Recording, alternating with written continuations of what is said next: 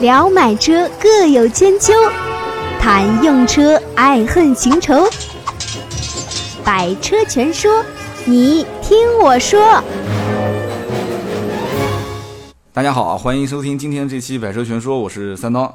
今天这期节目呢，我们又请到了三位啊，又是自驾去西藏的这个好兄弟。就我身边兄弟去西藏的，好像一批接一批的，我也不知道为什么，怎么我就一直没有没有这个机会能去一趟西藏呢啊？所以今天呢，我先跟大家隆重介绍一下，这三位都是二手车行业的行家啊。然后这次也是开了一辆啊临时收购的二手车，去了一趟西藏，前后大概花了有十五六天时间，差不多吧。啊，对，差不多。啊，行，那你第一个出身，你先自我介绍一下啊。呃，各位百车全说的听友，大家好，我叫大山。啊，第二位大家好，我叫 昂。啊，你就是昂是吧？对，啊，一个字昂，很有个性啊。第三位嗯，大家好，我叫小顾。嗯小顾，大商昂跟这个小顾三个都是应该算是南京汽车圈里面二手车做做的算比较专业的啊，但是谈不上说资历比较老啊，也谈不上说是名声显赫，都是属于比较低调的，是吧？但我希望今天这期节目，既然作为三刀的朋友啊，也不能太跌份啊，就是 对，你刚开始就没信心了啊，这聊的，就是我前几期节目，你们三个人也有也有在听是吧？啊，没事，没有听就说没有听啊。然后呢，也都聊了很多跟二手车有关的。其实一般一方面呢是讲给听友听的，一方面呢也是给就是我们我们自己人互相听听交流交流，对吧？也是个信息平台。然后今天呢，三位到我的现场来聊天，主要聊什么呢？主要还是聊啊，三个人前段时间是上个月吧？呃，七月底八月初去的，对，那就是上上个月出发，然后上个月回来，很任性啊。为什么很任性呢？啊，前几天我们一起吃饭，这这还在聊过几天收车的事情呢。结果呢，就过几天突然一个电话过来，说明天就走去西藏，你这太任性了啊！所以我当时，我当时当时一直觉得可能是因为，因为凡是去西藏的人啊，或者团团队，一般都是会有大事发生啊，就一般都是要做大事之前，先到西藏走一趟啊。我也不知道为什么。而且凡是什么从公司离职的啊，或者是到新公司就职的，一般都是先西藏跑一圈回来啊，然后再干事情。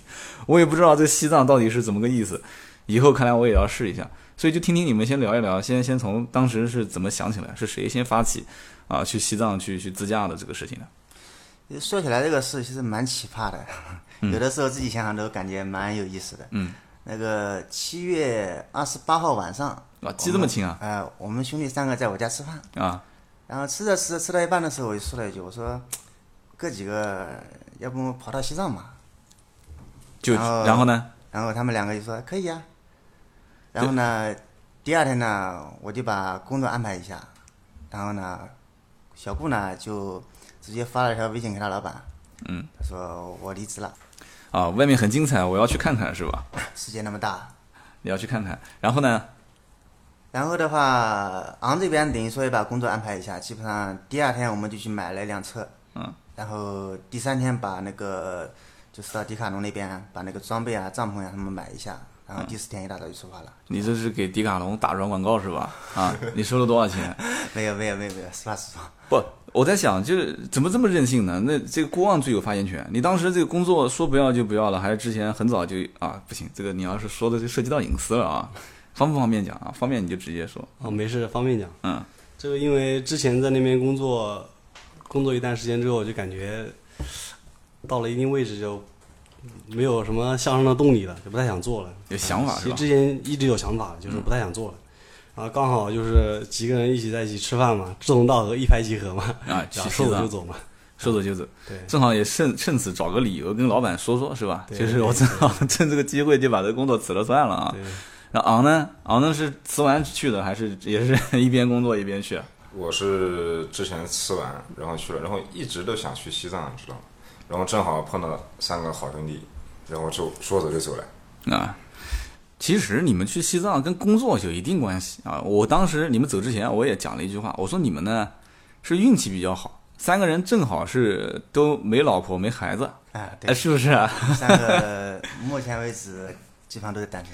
对吧？都没老婆没孩子，然后正好又赶上昂当时是先辞职，然后闲置了一段时间，是的，对吧？然后正好又赶上郭旺准备辞职，然后你提出要去西藏，你本身也是自由职业者是吧？ 干二手车的都是自由职业啊。其实当时也有很多的羁绊，嗯，等于说一些说起来是没有没有那个，就说一个固定的职位，但实际上每天事情都非常多。我知道你肯定是忙，本身这个出来创业，包括我也是，每天都是吃一口划一口，就像那个小鸡啄米一样的。你放到这个十几天时间，而且那段时间还算好，南京市场算二手车是淡季啊哎，对七月底八月初，出去转转也正常。其实你要再往前走一个月，应该也问题不大。六月底七月初也是，也是这个市场整体比较淡的时候。基本上每年市场淡的时候，基本上在七月到八月，但是一五年的 话，好像都淡是吧？然后 年头淡到年尾这。个淡季来的比较早。对，所以呢，你们你们这次出去，我觉得也也理所应当。但是呢，就是你们当时选择买了一辆国产的这个北汽二幺二，这个让我觉得也挺，虽然说那个车确实也，你就是看这个样子，或者说听这个名字，确实是一个越野车。但是你本身，你说别人买也就算了，你都同行对吧？ 就是就是这个二手车方面，天天都越车无数的人，当时这个车子你怎么想到会会会买这个二幺二，还是一辆二手的这个 跑跑西藏的？这个要有多大的勇气啊！说到这个事呢，然后等于说我们兄弟三个当时也商量了一下，嗯因为去去的时候我们手上基本上有那么呃几辆 SUV，嗯，包括奥迪的 Q 五、奔驰的 GLK，啊，包括反正一些其他品牌的一些一些 SUV 吧，城市 SUV 嗯我们基本上都有手上。但是为什么选这辆车呢？因为我们三个商量了一个多小时，有过争论，嗯，然后到到最后还是决定就是说要选一个国产的，就是说一个能像以前以前打仗的时候那个样子，然后把敞篷全部拉平，嗯哦哎全呦挡风玻璃都放下去，然后驰骋在草原上、沙漠上。啊，就等于有个情怀是这啊意思吧？对对对你看你给北汽开始打广告了是吧？ 你这次不晓得拿了多少钱。 但是呢，这个车子 我后来也知道，因为一路上也看了一下你们的朋友圈，对吧？然后也发了很多的一些你们路上的事情，简单聊聊吧。其实这个车买之前的时候，你们是是通过现在像所有的二手车这个什么 A P P 软件一样，严格检测啥之类的吗？呃，我们去的时候，反正就是说，因为当时如果当时是决定买这款车以后，我们就在南京市场找啊，因为我们自己市场没有这个车，嗯然后也找了，经过多方打听，我们知道桥北一个朋友那边有一辆，嗯然后正好也想出售，然后呢就过去看了一下车况的大大致情况，然后看了一下，就发现两个问题。嗯，第一个问题呢，就是说助力泵漏油漏的比较厉害，好像这个是通病，好像不呃是一个。我在论坛里面也看好多新车主买回去时间不久，这车我以前也看对，是二幺二看了一段时间然后嗯第二个就是长期开锅，这个车长期开过，对长期开锅，嗯，就是一旦低速行行驶的话，就是说，呃，很容易开锅，就是半联动状态，嗯然后一档堵车，一档空档，一档空档，就是很容易就开锅。没有办法解决，呃，目前来说没有，那这个也是通病了。呃，通病。然后我们后来才知道，然后这个也是通病啊。那如果是这样子的话，就是说这个车子买来的时候公里数是多少？公里是一万多，才一万多公里，那等于这个新原车主基本上也就是开了一万多公里，实在受不了了就把它卖掉了。呃，买这种车的人一般都是玩的，就是像纯我玩啊像我们那个车跑了一趟西藏回来后，基本上到现在一直停着，都没人动过。就实在是懒得动了，是吧？呃，不是这种车就是玩越野的，就是没事没事开出去溜一圈。就是说他也不怕开锅，也不怕助力泵漏油，因为为什么呢？因为这车平时不会代步的，就是开到山里面去玩一个下午，然后回来之后就去修修一个星期，然后再去开一个下午，再修一个星期，是这意思吧？啊，对，结果你们把它开到西藏去了，其实当时去的时候也想挑战一下自己嘛。挑战自己啊！你怎么不带个维修工过去的？那么可想而知啊，你们基本上到西藏这一路上肯定是遇到好多问题点啊。那么首先呃你们谁先聊啊？肯定是一上来就会遇到一个就是非常难难过的问题，呃，我先来吧。嗯。我们走路上遇到第一个问题就是，刚到马鞍山的时候，嗯，把车窗的玻璃开掉了，不是前挡风玻璃，后挡还是侧面的玻璃？是主驾侧面的那个玻璃。主驾侧面的玻璃开掉了是吧？对，然后还好当时玻璃还蛮结实的，没碎。嗯，然后走一路上一边开一边扶着，开到进藏到三幺八国道那边，不，你等会儿，你你这个画面我一定要给重新再再描述一遍。什么叫做一边开一边扶着？过减速带的时候，嗯主驾一个一只手把方向盘，一只手扶着玻璃怕它掉啊。 你们是轮流换着开的吧？还是一直都是你在开啊？前期的时候，大山开的比较多，嗯，啊，因为高高速上那个车的话，比较开起来不是太舒服，很累。这个车子因为本身它的车身结构的问题，对吧？所以你们你们，我当时为什么会觉得你们去西藏开这个车子，我有点质疑呢？就是因为你们如果过分的强调它的越野性，而不考虑舒适性，那你们会被折磨到死的。因为这你们肯定是深有体会，我根本就没去过，但是我也能想到，我你要让我去，我肯定是选一个足够舒适的，对吧？你为什么那么多人跑西藏买陆巡啊，对吧？就最起码再差一点也得买个这个小小小普普拉多之类的，帕杰罗霸道啊，再再差一点就是什么，再搞点什么帕杰罗啥车开开，就是说你无论如何这车一定得舒服啊！你们搞个这个车子，就是玻璃看来开掉的了，然后掉了之后呢，就一路上就没玻璃了，还是去补一块，还是拿个什么窗户纸糊一糊之类的，最后的话，拿纸盒拿纸盒子糊来。就真的拿纸盒子糊啊？不是，你纸盒子糊的话，你侧面的那个后视镜你也看不到了。就糊半边啊，那个是因为有的时候会开夜路，嗯夜路的话那边晚上比较冷，嗯然后基本上有的时候就在两度三度的样子，然后你那个车玻璃没有的话，它那个风吹进来，驾驶员很冷。你就是们你们其实开这个车上高速，我估计也开不快。呃一百，最多一百一，达到一百二的时候，基本上车身就抖得厉害了，然后就不能再 再再跑就感觉快散了，是吧？那这一期节目录完之后，估计很多人都不不敢买这个车子了啊。但是先跟大家讲一下啊，这车本身设计也不是给你开高速的， 深有体会，我估计你们。那那后来开到开到西藏之后，等于一直都是侧面没有玻璃的状态，对，那基本上不就是冻的， 就冻得不像样了嘛啊？呃，侧面没有玻璃还是小事情。嗯。 关键是这个车去的是长期开锅，我记得我那天早上出发去接他们两个的时候，嗯，然后在小顾楼下等他，车子就已经开锅了。啊，等于就是还没有还没有出行，就是还没出发，对，车子开锅的问题已经出现了，啊是吧？？对，对那你不之前讲了吗？就是反复的一档空档，空档一档，低速开就容易啊开嘛？对对对。对就这么明显啊？然后当时我们就在犹豫了，然后说，那都到这个节骨眼上面了，还去还不去呢？嗯。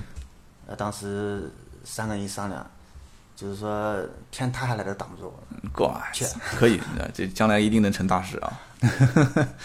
那如果说这个车子一直低速开就开锅的话，那我们反过来讲啊，就一直让它高转速跑也不行呃，高转速可以，啊、一直高转速跑的话，那关键还得看路况呢。你们在去西藏的这个路上有没有遇到就一路都是堵车啊，然后挂一档停车，然后再挂档再停车，这种事情应该很常见啊。啊、很常见啊。对那啊那每一次遇到这个事情都会开锅，基本上，然后到后面的话，尽量就是说知道怎么样去应对这个问题了，稍微好一点，就是油门轰大一点，油门轰大一点啊。对，然后尽量不要让它半联动，我的个天啊！尽量不要弯联动啊， 就挂了个档就轰油门，对，然后轰了油油门再踩刹车。啊对，就这样。你这车估计再卖也没人要敢买了啊，不，我们也没怎么卖，没怎么卖，呃没准备卖了啊，就烂在自己手上。反正呢，开锅的话，就如果真的已经开了锅了，我们节目里面也可以聊聊这个事情。就是如果真的已经开锅，我看你们当时好像也没跑多远，就第一天吧，还是第二天，当时就在路边，车子已经开了锅了嘛。呃，怎么解决？这个很多听友可能不是很清楚啊。当时我们第一次开锅，其实其实我们速度比较快，我们第三天就已经进三幺八国道了。嗯。然后呢，第三天是第一次开锅，就是说从离开南京以后，因为离开南京的时候，等于说第一次开锅，它属于怠速状态下，我在他们家楼下等他们。嗯。然后呢，从那以后基本上就是全程高速两千公里，一直到雅安。嗯，雅安的话，我们总共是花了两天时间到了雅安，然后第三天就进三幺八了嘛。嗯。进三幺八就开始堵车了。嗯。堵车的时候就开始开锅，那么当时在那边呢就比较冷了，就是山上的全部是雪山雨水、雪水，嗯我们就不停的把那个血水放到发动机里面， 不，它那个水因为温度很 低，只有最多只有几度，然后我们就不停的清理那个水箱，嗯然后后来就把水箱的水箱给洗了一下，然后用什么洗？就是不停的冲水，不停的换水，嗯，就上面水一水一直在放，下面水一直在放，上面一直在灌，就这样的，嗯，然后后来稍微好一点，然后但是问题还没有解决，然后就一直慢慢开，慢慢开嘛，你所谓的慢慢开就是一百码， 呃，那边限速开不了一百。了你看我们没去过三八八的人，这多么的遗憾啊！那你还好，其实你们路上基本上除了你刚刚之前预判的，一个是发动机会开锅，二一个就是转向助力，助力油漏油嘛，助力棒漏油，助力棒漏油的话，你们怎么解决？一路上，想和三刀互动，你也可以搜索微博、微信“百车全说关于汽车的首保时间，助力棒漏油的话，因为去之前我就知道漏的比较厉害，嗯，但是我就买了一瓶自动变速箱的油，嗯，因为自动变速箱的油你可以当助力棒油，但助力棒油一定不可以当当成自动变速箱的油哎用，。这个也是相当于给听友普及了一下，是吧？哎，那你为什么不直接买一瓶助力棒油呢？ 他们通用的一样的，嗯就然反而后自便宜动一点变速箱是吧油比较便宜。我就估计你要讲这个，可能就没花钱是吧？到哪个修理厂里面找的啊？哎，不不，几十 块钱的，就带了一箱，一箱够了吧？应该啊，一瓶就够了。一瓶够了，基本上就是就漏一点加一点。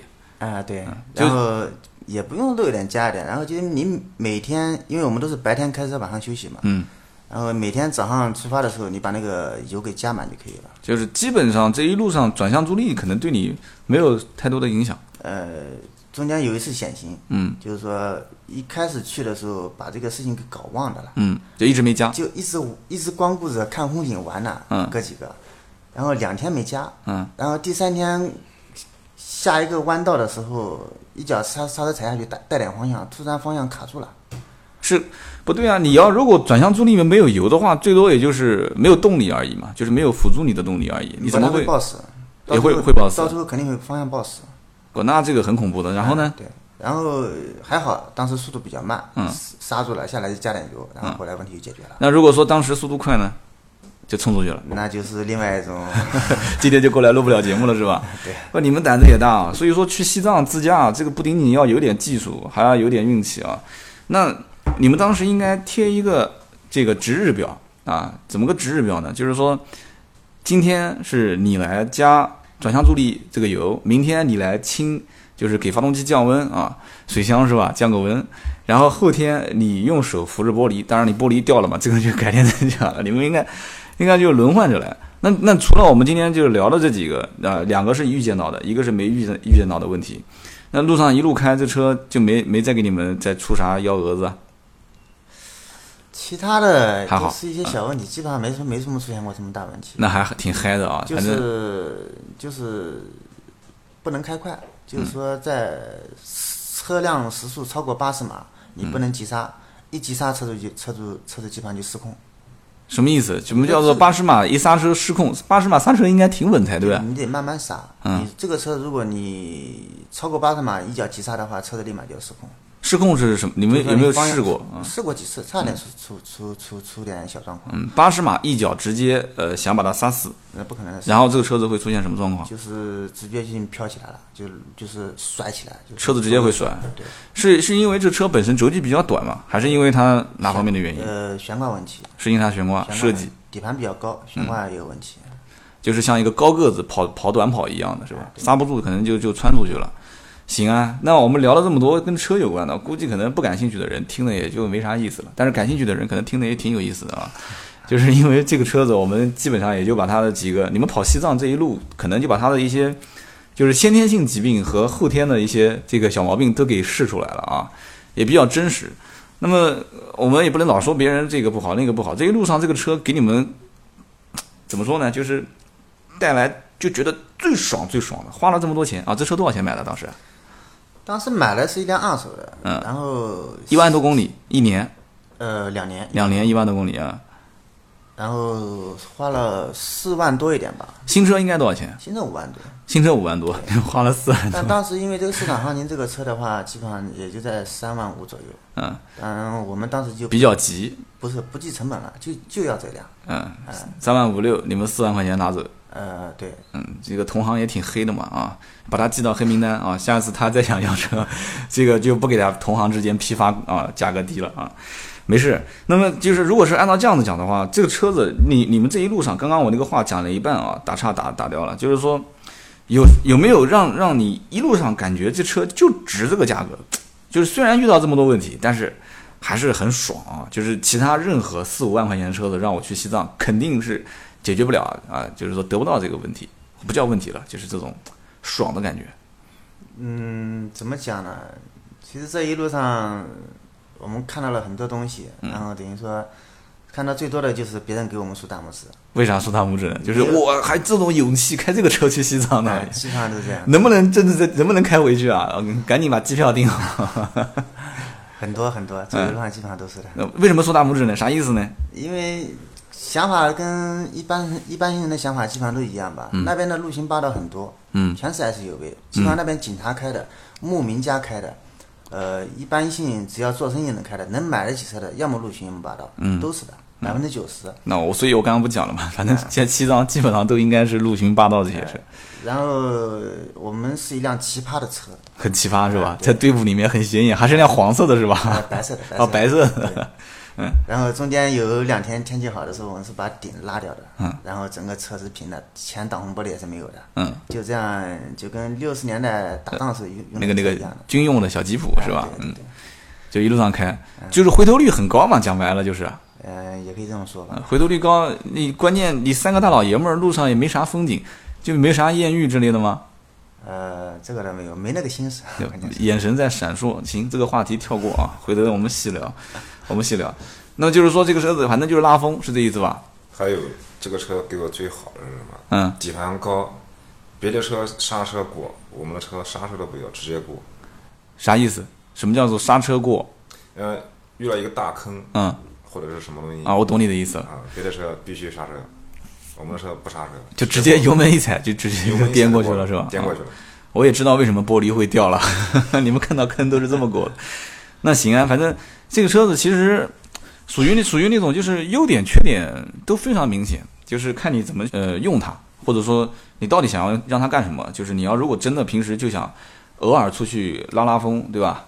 出去这个呃博一些眼球啊，就是回头率高一点，或者是四驱的性能，你们难道没有去试验一下吗？这车子应该四轮四轮驱动的性能，理想它本身以前就是老吉普的这个这个这个工厂，因为前期的话一直用了两驱，然后等于说，其中有一次在青海湖的，我们开到湖边去了，嗯开到那个湿地上面去了，然后就是给陷进去了。对，然啊后这个时候就是第一次把四驱模式打开了，嗯打开了拉上来以后呢，又发生一件刚刚可能没讲完的一个问题，忽略这个问题了，就是说雨夹包的十字连杆坏了，那怎么办呢？然后整个一一路从青海湖到南京大概是三千公里吧，嗯，然后全是就是说你可以加油门，但是你油门一松的话，等于说整个车子就是剧烈抖动，这个其实我说实话，嗯，开也正常能开，但是如果长时间不维修的话，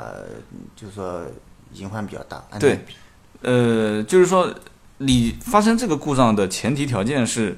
当时因为陷在青海湖里面，然后用用低速四驱的模式是吧？哎，对，用这个模式，然后把车子给脱困脱出来了，完全是靠车子本身脱困的嘛？啊有没有旁边车子辅助？没有，没有没有，那说明这这个这个能力还是还是有的，是吧？他越野能力绝对的。你像嗯我们、像刚刚昂刚刚也讲了，我们在一路上的时候遇到一些大的坑，而且四十五度上坡、四十五度下坡，我们都遇到过的。这不，种那路啊这直接就是毫不犹豫的就冲啊，直接冲啊，不管了。碰我记得有一次最感慨不要的，命啊！前面一辆一辆叉五，后面一辆发现式，啊嗯然后我夹在中间，嗯，然后发现式反正我跟叉五过去了，发现式还在后面慢慢晃呢，嗯，他就不敢过。一第一底盘问题，第二可能是呃心疼车子吧。不，叉五什么意思呢？一脚油门就上了，啊，对，那说明也还行啊。但是我一直在等他，反正他也是过得很慢是吧？四十五度基本上都不管的、嗯这个车。你你毕竟你就四万块钱嘛， 人家都是是你几十倍的这个价格啊，还是心疼车。其实对于这个价位来说，没事去玩玩小越野的话，这个是非常不错的一个车。的确也是啊，有的时候二手车呢就是这个好处，而且呢，这个大家都是做，今天在座的都是做二手车的啊，就是说我们也很了解这里面呢。不过我们要是这么聊，可能大家都不敢买二手车了，就是心想哇，那以后这辆车将来你们还是得卖，将来得卖的话，又是又是又是这个东西掉了，又是那个东西坏了，然后完了我也不知道是吧？ 这车还准备卖，不准备卖了是吧？我买肯定那所有的这些问题点回到南京之后，我们都把它修复好了嘛？呃，现在好了，现在回来把那个水箱的全部换成黄铜叶了，嗯，就是开锅的问题解决了，嗯，但是水温高，嗯，就是正常水温是九十二度，九十二点五度，嗯，然后现在水温大概能达到九十六度，但是也不影响正常使用。就是将来转，其实也只是转给那些可能还是就跟你们一样，就是对这个车子情有独钟的，也想找一台二手的，便宜一点，是这意思吧？就放在家里面转转、玩一玩之类的啊。基本上买阿蛋这个车的话，它的人群是比较固定的，就是说都是为了想想到哪里去小越野一把，是，然后回来了基本上就不开了。行啊，那我们聊了二十多分钟都是聊车，其实大家可能更想听听就是关于这一路上跟就是这个旅游有关的事情。但是呢，我今天做节目之前，我还特意跟在座的三位聊了一下，我说我们呢这个不是旅游节目啊，所以呢我们就我们就忽略一部分的风景啊，然后我们我们把聚焦还是更多的放在车上。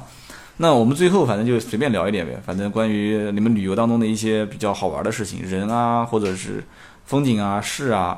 当然了，能跟车有关是最好，如果跟车没关也没关系。特别好玩的事情有没有遇到过？因为毕竟去西藏嘛，大家都想很多的一些憧憬啊。刚才忘了讲一点了，嗯，你说 呃，可能听友听过好多去西藏，嗯，但是没有听说过三三伏天不开空调去西藏。三五天不开空调，不是你们车子本身就是敞着的，不开就不开吧？但是一开始去的时候是有顶的，嗯，有顶的，然后三伏天在车里就跟洗澡一样，不，三伏天在车里，然后不开空调，然后也是顶都在是吧？对玻玻璃也还在。玻璃也还在，然后为什么没空调？就是空车子空调坏了，对，是不能开是吧？一开就开锅一还开是开锅，啊，我估计也是这个问题。那就这样子，你们已经开到哪里了？已经开到西藏了吗？那时候的话，在中国第一大火炉武汉，嗯，开到武汉的时候，整个浑身上下全部都是湿的，然后就这样子一路开，就一路开，结然果后呃，好不容易到了西藏那边凉快一点了，嗯没想到太凉快了， 然后玻璃掉了，玻璃又掉了，然 后又受冻，晚上竟然开着开着车能下雪，就冰火两重天嘛。你们不是深深体验到了吗？ 全身上下的冰火两重天，挺好。呃，怎么说呢？其实去西藏的话，我们给大家反正呃给点我，我觉得如果说是给建议的话，可能有些人要笑话啊，说你们几个这个毛头小子才刚去过一次，给个建议什么的，也不算资深的藏友啊。因为有我看到有很多驴友是是经常每一年南京有一个自驾游组织，不是经常会组织去西藏嘛，可能人家都已经见怪不怪了。而且我也听说过去西藏有很多条线，你们应该听过我之前节目有两个兄弟，也是现在可能不做二手车了，之前也是跟我一起是在 4S 店做二手车的。呃，好像做二手车的人都很喜欢去西藏啊。然后他们当时是开一辆马三，你们应该听过啊。然后这一路上就日本车，所以这个质量还是不错的。一路上这车一直没有什么太大的毛病，但是回来之后，据说这个车他也是想把它卖掉啊， 具体是遇到什么问题了， 我也不不好不便多说啊。反正去了西藏之后的车，呃，怎么讲呢？多多少少可能都有一些损伤，能能能这么说吗？对对，所以以后买二手车一定要问这车有没有去过西藏。 那么，呃，交流吧，算是就是这次去西藏回来之后，有没有啥就是一定得做、一定不能做的？就大家反正随便说几点，我也想听听啊。 去的话就是说事事事先的药啊要多备一点。啊，我听说了，你在那边是发高烧是吧？发高烧不是我一个，一下子放倒我们三个你们三个都发高烧了，啊，对。喝酒的，我知道，听你到讲，了到了那个礼堂，嗯世界第一高层嘛，号称，嗯，然后当天到了比较晚，十点钟才到的，嗯然后但那边十点钟天才黑透，嗯，到了以后呢，哥几个想整点酒吧，嗯，吃的那个特色的什么鳕鱼好像是，以前也没吃过，就好玩嘛，吃吃吃了一点，平常咱们咱三个在外喝酒呢，一个人你酒量其实还可以的，喝个二两白酒肯定没什么事啊，二哎两你白酒太谦虚没什么事儿。然后那天当时我们三个人就怕这个问题，一个人就喝了一两，嗯，然后人就不行了，不是啊行的不行是个什么状态呢？不行，然后反正就感觉头晕了，头晕了睡觉去吧，嗯睡到夜里边，然后我们三个人开了三个房间嘛，嗯，然后就说你敲敲他门，啊他打打打他电话，后来一知道三个人都不行了，嗯，一个三十八度多，一个三十九度多，哎呦，我是接近四十的，然后还好，早上起来吃点药，来得快去得也快，然后三个人基本上那天上路的时候，基本上都只有一点微烧了，到了又开了一天车，基本上到下午基本上没什么事了。来得快去得也快，你们都是这样吗？是的。那就是说，到了西藏，如果人家不讲嘛，说身体素质越好的人，到西藏这个进藏的反应是越强烈。然后说明你们三个身体素质还是非常不错的啊。嗯，然后这个怎么说呢？就是大家因为只能听到声音，看不到图像啊，我简单描述一下。这个大山呢是属于这个瘦高个儿啊，是很瘦，因为三刀这个形象可能很多人看过，比我还瘦。这个昂呢是属于这个标标准准的小白领的形象，反正你大家就往这个这个小白领的形象上面去靠就可以了啊，也不胖也不瘦，身高也也也中等啊，中等偏偏那个一点，偏高一点啊，给你给你海拔了往上拉一拉。这个小顾呢就不用说了，小顾是绝对的高海拔啊，然后小顾的形象各方面，皮肤也比较黑啊，一看就是属于那种憨厚老实，就是比较受女孩子欢迎这种类型啊。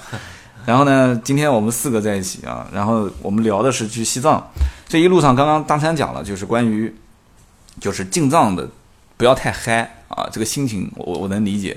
是你们三个其实酒量都还可以，你们也不要谦虚，什么平时二两白酒，你们没事就在一起喝，而且在一起喝这个啤酒基本上都是成箱成箱的，是吧？白酒我没看过，就是具体你们能喝多少，但是应该不止二两这个量啊！你看你们都笑了，肯定都不止一两白酒在西藏把你们给放倒。那大家可能就算我们给的第一个建议，就不要太高估自己的酒量跟这个高原反应。还有呢，那小昂昂这边呢？还有就是衣服一定要带足，嗯，特别是冲锋衣、抓绒衣这些衣服肯定要备。就是七八月份，我们正常南方城市感觉好像还挺热的，对，因为那边昼夜温差的话很大。非常大。对你像晚上的时候可以到零下两三，呃，零下的没有，大概的话两度到三度。嗯。然后到下午的时候，他那边的话，下午四点钟左右太阳是最烈的，基本上能达到三十多度。三十多度，对，三十多度，然后太阳降到直射的话两三度。对，我哦的个天！我估计去过西藏的人应该觉得这个很正常，但是像我们其实很难想象，因为我我最远到过新疆，新疆的有一些就是靠边界的一些城市，也是昼夜温差比较大，但是也不至于大到这种程度。那个小顾呢？啊，我这边没有什么建议。啊，你就反正一路打酱油的是吧？对反正就是带吃带喝带睡。 行啊，没什么问题。好，今天我们主要就是聊了去西藏。今天这期呢，我觉得比我们上次啊、就是跟我两个兄弟啊、马三第二天去西藏，前一天过来录音，聊的呢更加的偏车一些啊。因为这次因为你们是回来录了一期，然后上次呢他们是去之前录了一期。我觉得这个听我的节目还是有好处的啊，最起码去西藏之前跟去西藏之后，这这两种心情、两种状态啊，包括两种不同的这个人群，我们都已经听到了。下次如果我我因为我这个节目是号召听友，鼓励大家到我们的这边来一起交流。上一期就你们今天是过来录嘛？前两天我发微信你们也看了啊，就是我们也来了一位听友啊，也是交流了他这这这个兄弟也挺猛的，他是当年上大学之前啊骑自行车从啊、从合肥一直骑到山东枣庄。啊，然后从枣庄又一路回合肥，啊，这个时间跟你们的时间差不多，你们一共是花了多少天？十五天，十五天，他大概花了十六七天，然后一路是骑自行车，路上唯一就爆过一次胎啊， 就轮胎一次没有气啊，其他的基本上都还还算比较顺利，很羡慕啊，真的很羡慕，大家都是这个说走就走的，然后呢，同时也也，呃，大家应该也听到了，大山对车子是相当了解啊，呃，再次也透露一下，大山也是我们啊，就是也是可以服务我们买买车的这个算专家团队啊。这今天在座的三位都是啊，最后我们 再报一下，因为我相信其实懂行的人很多，我们算是比较爱好，或者说是也今天能算是在座的三位以此为生了吧？啊，可以算是以此为生了啊。所以这个大家都比较年轻，我我相信将来这方面也也需要更多的精力。今天跑了西藏，以后有机会啊，哥几个我们到国外也自驾一趟啊，是不是也很向往啊？我们到国外也整个二手车。你要知道，我们听友当中也有在国外做二手车的啊。我昨天晚上还看到了有在美国做二手车的这个车行中国人。然后我们有机会的话到美国啊，我们也整一台二手车，我们直接沿着西海岸也跑一圈。然后哪一天我们在这边再录一期节目啊？希望当时再录那期节目的时候，其中去自驾的人当中有我啊。 这次真的很遗憾没去成， 你们也喊了我很多次啊，确实也是。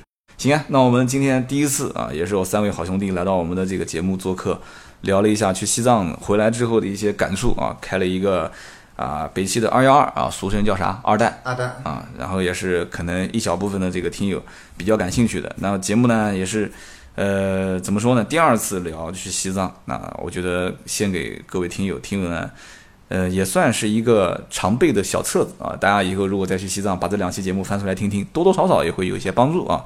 那行，那今天这期节目呢就到这里，我们下一期接着聊。听到最后的都是铁粉，问问题、吐槽、互动知识，快快成为刀客！长按节目上方二维码，赶紧向组织报个到，有组织才过瘾。